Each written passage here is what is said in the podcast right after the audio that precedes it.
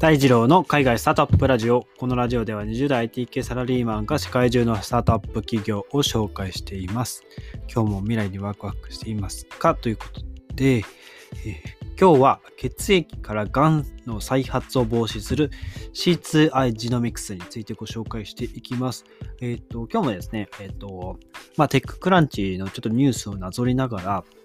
えっ、と、ご紹介していこうと思うんですけど、えーがんですね。えーまあ、これをお聞きの皆さんの中で、えー身近な方、周りの方でがんに、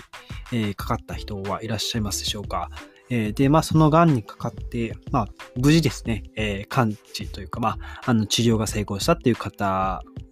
もですね、あの、まあ、再発の恐れがあるわけですね、がんっていうのは。その、まあ、がんというのは、その、大体、ちょっと僕も、あの、あんまり詳しくはないんですが、まあ、シリーズ、シリーズ、えっ、と、ステージ4とか、まあ、その、いわゆる末期がんという状態というか、あの、まあ、がんがですね、えー細胞があって、で、それが、体中の、まあ、いろんなところに転移していって、まあ、手がつけられない状態っていうところが、まあ、ちょっと今、一番、えー最悪の状況という形になるかと思うんですが、まあ、そういった再発を防止するための、まあ、テクノロジーというか、まあ、検査、解析を提供している、まあ、プラットフォームが C2I ジノミクスですということですね。で、まあ、がんの細胞の、まあ、その腫瘍の部分を摘出する場合はですね、やっぱりこう、いつかがんが再発するんじゃないだろうかって、まあ、不安な気持ちで過ごす、まあ、場合はあるかと思うんですけども、まあ、この C2I ジノミクスはですね、あの残存病変と呼ばれる、まあ、がんが治った後に残ってるごくわずかな小さな小さながん細胞があるらしいんですけど、それをですね、えっと、まあ、従来の、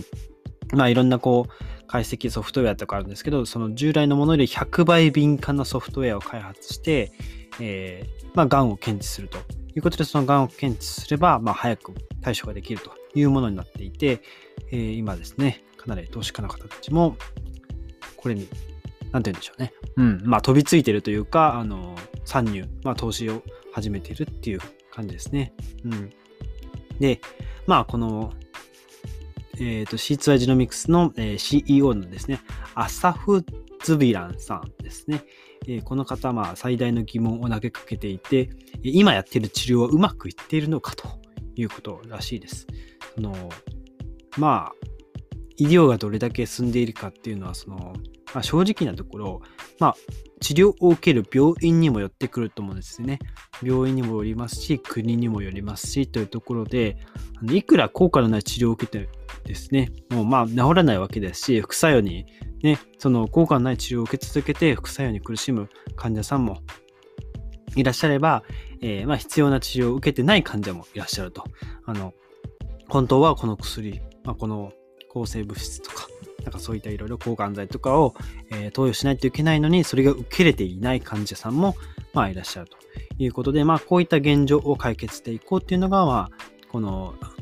えーズビランさんですね、の、まあ、思いと、まあ、やりたい、成し遂げたいことですよね。うん。まあ、今までのその手術後のがん治療のがんの、えー検知の仕方、まあ、さっき言ったあの、残存病変と呼ばれるもの、えー、がんの治療が終わった後にちっちゃな残っているがん細胞ですね。これを見つけるためには、えーまあ、MRI とかレントゲンをする必要がありましたと。しかしですね、まあ、このどちらもですね、その、まあ、ほんとごくわずかながん細胞を見つけるにあたっては、その精度が足りないわけですよね。まあ、まあ、かなり、その、大雑把な、えっ、と、まあ、検査しかできないというんでしょうかね。うん、なかなか見つけづらいという現状があったというところを、まあ、血液からですね、探そうっていうところが、この C2I ジノミクスのテクノロジーになってますね。はい。で、まあ、その MRI とかレントゲンして、まあ、その結果が出るまでも、えー時間がかかるわけですよね。うん。医師が、こう、これは癌ですって、こう、えーまあ、判断するまでも時間がかかるというところで、まあ、ここも解決していくというところですね。まあ、具体的にどう使うかっていうと、その、まあ、お医者さんがですね、えー DNA チェックするための、まあ、採血をするわけですね。まあ、採血をするためのリキッドバイオプシーという、まあ、その、まあ、機器、ツール、まあ、医療器具ですね、を使って、まあ、それを、まあ、C2I にオーダーするわけですね。うん。これをオーダーしてから、まあ、それを使って血液を採取して、えー、まあ、検査にかけてソフトウェアでこう解析していくという感じになってますと。うん。まあ、その血液から、まあ、その人の全ゲノム情報というのを解析していって、C2I のプラットフォームにアップロードしていくという感じの流れになるそうです。はい。で、その後ソフトウェアが、えーと、ゲムゲノムの配列ですよね。をまあ調べていて、その、癌の存在を示すその小さなかすかなパターンを特定して、えー、癌が成長しているのか、あるいはこう小さくなっていくのか、いるのかを、まあ、あのー、見ていくというところですね。で、まあ、今後ですね、まだですね、あの、アメリカのその、えー、FDA という、まあ、その、そういった新しい技術とか、まあ、その医療技術とか、あとは食品とか、まあ、そういったものを認可している FDA という、まあ、えー、なんて言うんでしょうね、厚生労働省的なところですかね、があるんですけど、あの、ここですね。まだ承認はされていないようでして、えー、ニューヨーク拠点のまだこの C2I ですね、ここがまあ、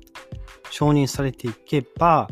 えー、なんて言うんでしょうね、えー、臓器保存とか、まあそういったがん治療も含めた、そういった医療分野で、まあその、今のがん治療を大きく変える、まあ、その可能性を秘めているということでございますと。うん。まあ、あとは、その、がんの細胞を防ぐために、まあ、その、なんていうんですかね、まあ、がんのその細胞を摘出する必要があるかないかの判断。まあ、そのがんの細胞が小さくなっていってるんであれば、まあ、で、そこで消滅していくんであれば、それ摘出する必要ないですし、それがね、まあ、なんて言うんでしょう、その、まあ、必要な、その臓器だった場合、その臓器を摘出したことで、まあ、不自由になった、その、なんて言うんですね。まあ、五体不満足とは言わないですけど、例えば、えー、盲腸とか腸ですね。まあ、その一部をこう切り取ったせいで、まあ、その本体本来の機能ができなくなった人たちというのもいるわけですよね。そのどれぐらいの可能性でその癌が、えー、その人に影響を、悪い影響を与えるかどうかっていうのも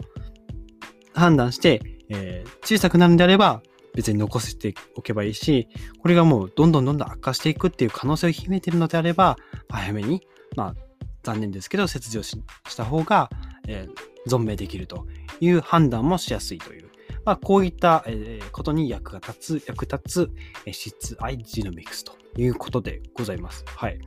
リキッドバイオプシーなんて言われてもねですね、まあ、実物を見たことないので、僕もなかなか想像ができないんですが、えー、C2I ジノミクスですね。えっ、ー、と、まあ、ホームページにはですね、Cancer Surveillance that Saves Lives と書いてあって、えっ、ー、と、サベイランスがまあ監視ですよね。うん、まあ、がんを監視、まあ、命を救うための、まあ、がんを監視、命を救うために、えー、がんを観察、まあ、監視しましょうという、まあ、ことが書いてありますね。はい。なかなか、そうですね、実際のホームページは、まあ、かなり技術的なことというか、まあ、医療系のあの言葉というか、あの分野の内容が書いてあるので、ちょっと、次回は難しそうですが、もしご興味方いらっしご興味ある方いらっしゃれば、えー、トライしてみてはいかがでしょうか。ということでですね、改めて、血液からがんの再発を防止防止する C2I ジノミクスについてご紹介させていただきました。えっ、ー、と、今ですね、あの、咳をこらえながらちょっと配信をしてるんですけども、あの、最近、生姜湯に蜂蜜を入れて飲むと咳が収まるというのを聞いたので、ちょっとそれを実践しながらですね、え、引き続き、え、配信していきたいと思いますので、どうぞよろしくお願いしますということで、今日のエピソードが役に立った、いいなと思ったらぜひフォローよろしくお願いします。それでは皆さん素敵な一日をお過ごしください。バイバイ。体には気をつけてください。それでは。